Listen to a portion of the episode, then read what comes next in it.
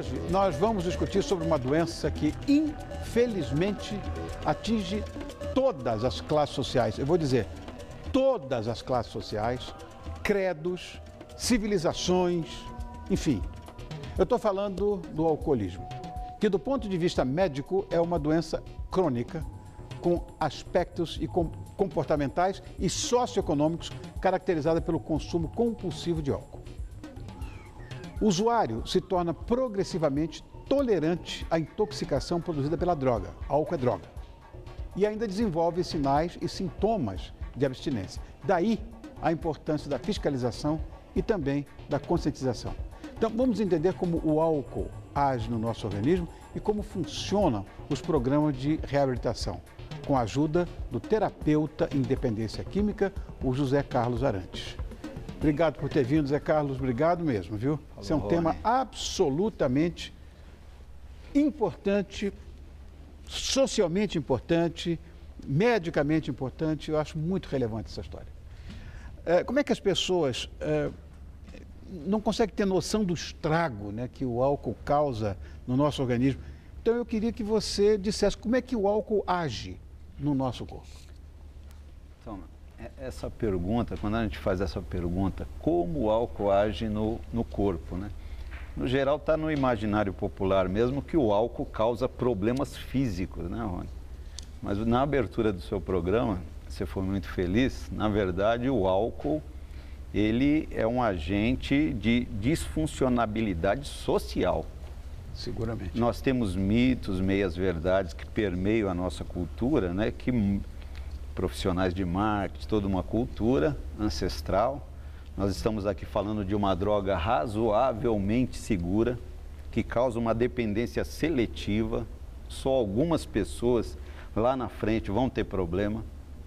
Então, o que, que acontece? Aqueles que bebem seguramente, ou aparentemente seguramente, é, vai parecer que aqueles que estão bebendo de forma exagerada é, não têm moral, escolher aquela vida de baixeza porque quiseram, né? Não é bem isso. E não é bem isso. Essa é a grande realidade. Ultimamente, nos últimos 20 anos, 30 anos, é, a ciência vem descobrindo algumas coisas muito interessantes com o advento aí do, da década do cérebro, né, de 1990 a 2000. Exatamente. Muitas coisas se descobriram. E hoje, quando a gente olha para o álcool, né, com o avanço da ciência, nós vamos ver que é uma substância psicotrópica, como cocaína. Acabei de falar. Como maconha. Acabei de falar que era droga. É uma droga. Agora, existe um, uma, uma diferença entre beber socialmente, você mesmo falou isso agora, e beber com muita frequência. É, você seria capaz, é claro que seria, de, o que, que define um alcoólatra? Pergunta interessante. É, há um tempo atrás, do ponto de vista histórico, né, é, dificilmente é, você conseguiria fazer um diagnóstico de um alcoólatra. Por quê? Os inventários, os critérios diagnóstico, as perguntas que se faziam numa, numa anamnese eram muito complicadas e o paciente, que no geral tem muita dificuldade de ir a tratamento e depois de ficar no tratamento, ele você não conseguia segurar ele ali. Então hoje, a partir de 1977, criou-se uma coisa muito simplesinha.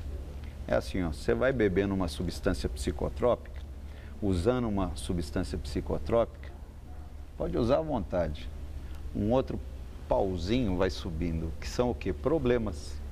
Então, dependência, que não é uma questão de tudo ou nada, é sinônimo de problemas. É simples o álcool está lhe causando problema? Você já tentou parar alguma vez? Porque se eu pergunto para você, Rony, com todo respeito, Rony, você já tentou parar de beber alguma vez? Aí você vai perguntar, mas por quê? Não é? Se você já falou, eu já tentei, já é um critério. Ora, se você tentou, é porque você está tendo problema. É muito simples isso. O álcool está lhe causando problema? Alguma vez você tentou parar? Aí vem alguns critérios. Agora, dependência química hoje está é, é tá muito bem definida nos manuais médicos, apesar de não ser reserva de mercado da medicina. Tratar dependente químico hoje não é uma questão médica, não é uma questão psicológica, não é uma questão so é, do, do, serviço social. Por quê? Porque o, o, o alcoólatra ele não se submete a nenhuma dessas áreas. Então você precisa de um conjunto multidisciplinar, entendendo o que é dependência, fazer com que ele vá a tratamento, depois fazer com que ele fique no tratamento, porque o tratamento é a longo prazo. O negócio de ficar é.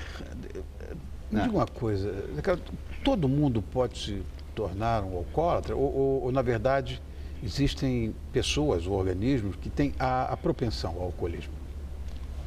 É, a questão genética hereditária é uma informação que tem que ser valorizada mas é um conjunto de circunstâncias.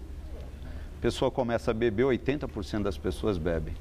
80% aqui no Brasil, os últimos levantamentos. Desses, 32% fazem uso abusivo do álcool. O que é o uso abusivo? Tem problemas. E 11,7% dos brasileiros que, bebe, que bebem, que dá 18 milhões de pessoas, que é muita coisa. Muita gente preenche critérios de diagnóstico de dependência. Então a pessoa está no uso por algumas circunstâncias. Ele arruma um emprego lá no, numa metalúrgica e todo mundo bebe ali. E ele, por modelagem, por cópia, por imitação, começa a beber também. Para fazer come... parte da tribo. Para fazer parte da tribo. Nós não temos assertividade, não estamos bem informados que o álcool não é um produto qualquer, é um tóxico. Muito mais que agir no corpo, ele age na alma, no cérebro. É uma doença cerebral que ultrapassa a barreira sangue-encéfalo, vai lá no cérebro. Entra em contato com circuitos neuronais é, inibitórios e tal, que aqui não dá para explicar muito bem, né? mas nós já temos lá substância muito parecida com álcool, muito parecida com cocaína, muito parecida com maconha. Então essas substâncias entram Potencializa. Lá. Seria isso. Imitam, ah. impedem o uso, tá. formam circuitos próprios, alterações neuronais para o resto entendi, da vida. Entendi. À medida que a pessoa vai bebendo, os axôniozinhos vão formando, cristalizando Sim. hábitos. E a pessoa, depois que aprendeu a beber e aquele padrão de comportamento, está aprendido. Só, no geral, só a abstinência que faz com que ele é, vamos dizer assim, estacione a doença, porque é uma doença crônica para o resto da vida. Mas tem fases, né? O alcoolismo? Não. Ela tem fases. No, na primeira fase, a pessoa não se sente doente. O José Carlos está bebendo. No começo, ele encontrou uma substância que o torna rico, bonito, charmoso, inteligente, olhos verdes, alto, né? Ele é, se adapta bem à sociedade, melhora a sua performance.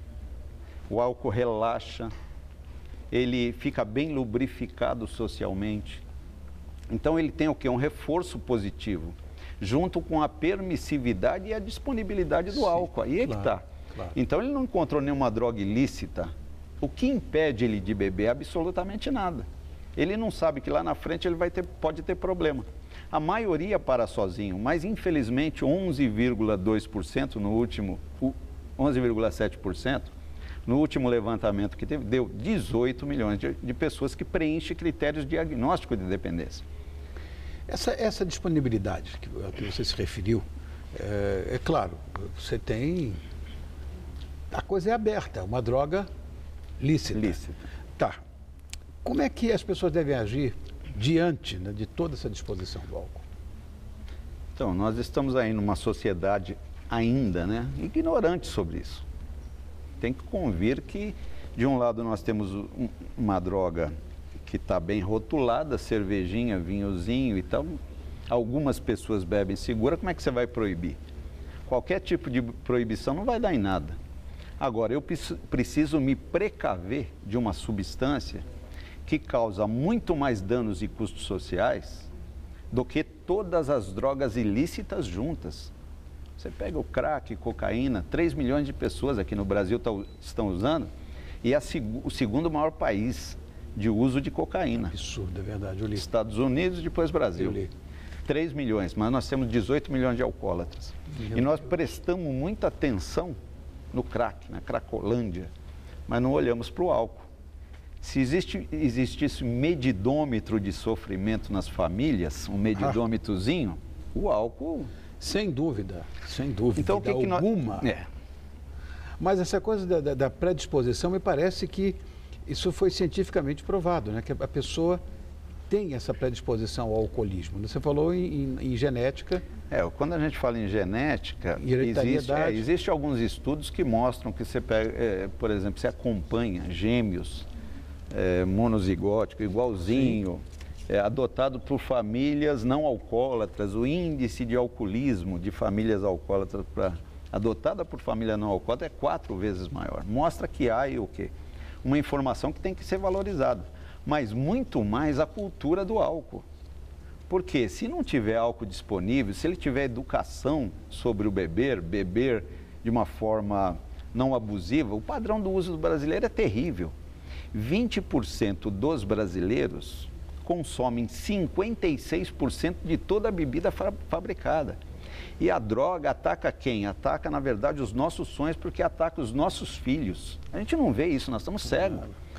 É, quando o jovem está em crescimento, na poda cerebral, num momento de transformação, ele sai para fora, aqui nós fazemos uso binge, saímos para beber de forma rápida e violenta. O fígado, que é uma usina química, não tem tempo de metabolizar sem o álcool. E ele vai o que? Se adaptar àquela substância tóxica, que é um potente ansiolítico, relaxador, tal. Então, o menino dali para frente, né? Devido aos reality shows aí que vê lá o pessoal dançando, Meu tal, Deus. bebendo todas, ele com 11 anos ele fala: "Quando eu vou poder fazer isso?" E quando ele sai na primeira balada, tá. já está tudo prontinho. Faz, Faz sentido? Faz, lógico. Como é que é feito o tratamento? Depois que a pessoa se tornou dependente, o tratamento é complicado. Como eu falei, a grande maioria não se acha dependente. Porque ele se falar dependente, se ele falar eu sou dependente, ele está dizendo, eh, a sociedade tem preconceito, está dizendo que ele é um pé inchado, né? Ah. um, um fracassado. E ele cria mecanismos de defesa do ego dele, nega, minimiza. Ele pode chegar em casa que nem um bambu no vento e falar, não, só bebi uma asinha. Diz que o alcoólatra, na... depois de algum tempo, ele toma uma asinha e já cai duro, né? Com o tempo, ou não, não é verdade? É, não, não é bem assim. A reinstalação da doença, por exemplo, a pessoa vem bebendo durante algum tempo, 20 anos, entrou numa ingesta pesada e tal, se tornou dependente. Pois bem, ele fica sem beber durante 5 anos. Se ele voltar a beber, a reinstalação é um fenômeno previsível e repetitivo em todo o mundo que se tornou dependente. Então ele toma alguns goles, depois de algum tempo a, a, a é, tolerância se reinstala. Quer dizer, ele volta ao padrão rapidamente. Entendi. Ele ficou evoluindo durante 20 anos.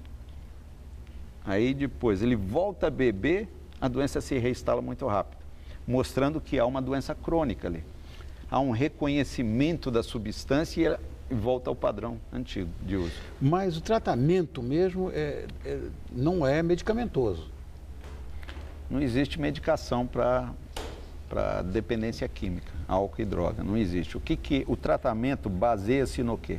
Mudança de comportamento a longo prazo. Tá. Pelo menos dois, três, quatro anos sem usar. Longo assim, uma... Zé Carlos? É, uma... é assim, o tratamento o que, que é? A pessoa é internada, por exemplo, a internação não serve, estou falando aqui para o Brasil, Sim. não serve para quase nada. Os donos de clínica agora estão me escutando e sabem do que eu estou falando.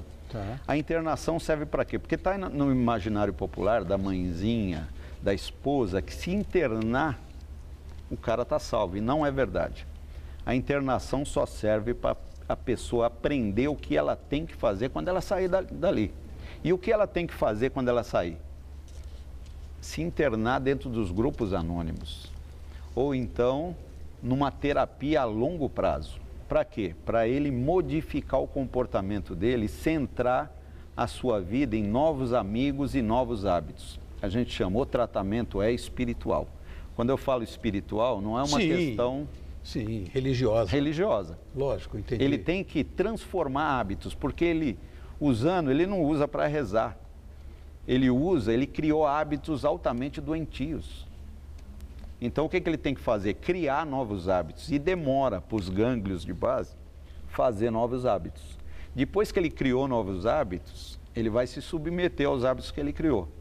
Mas, por enquanto, ele é escravo dos hábitos antigos. Vou falar uma frase religiosa, eu não sou religioso. Quem peca é escravo do pecado. Ele criou um condicionamento e agora ele faz aquilo que ele vinha fazendo durante muito Entendi. tempo. Entendi. Dependência química é isso. Zé Carlos, se as pessoas quiserem, quer dizer, quem estão nos ouvindo agora, entrar em contato com você.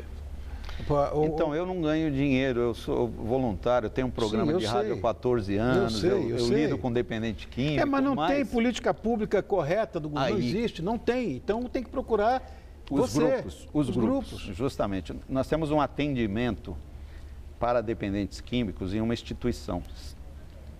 É um centro espírita, Centro Espírita Meimei, lá da Vila Curuçá, que faz atendimento às sextas-feiras, Qual é o endereço? 10 Rua Georgina Diniz Braguiroli, 128. E para quem está com problema com álcool, ligue agora, agora, plantão 24 horas, 3315-9333. 3315 Anônimos. 9333. Alcoólicos Anônimos. O melhor tratamento que existe a longo prazo. Está na tela Chegou, já. ficou, está salvo, nós podemos dizer assim.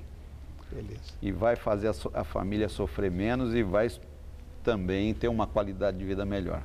Vocês estão vendo que nem tudo está perdido, né? Porque aqui está esse terapeuta é, que é. E terapeuta em dependência química, que não é mole, que é o Zé Carlos Arantes. E nós estamos aqui com, se você quiser também, com www.alcoólicosanônimos.org.br e o telefone que é o 3315-9333. Obrigado, Zé Carlos. Olha, Meu irmão, gente, obrigado pela gente. oportunidade. Imagina, rapaz, eu fico Tudo vendo. bom. Beleza seu trabalho. Deus te abençoe. Estamos aí na luta. Deus te abençoe. Você na luta, eu na briga. Ó, eu tenho uma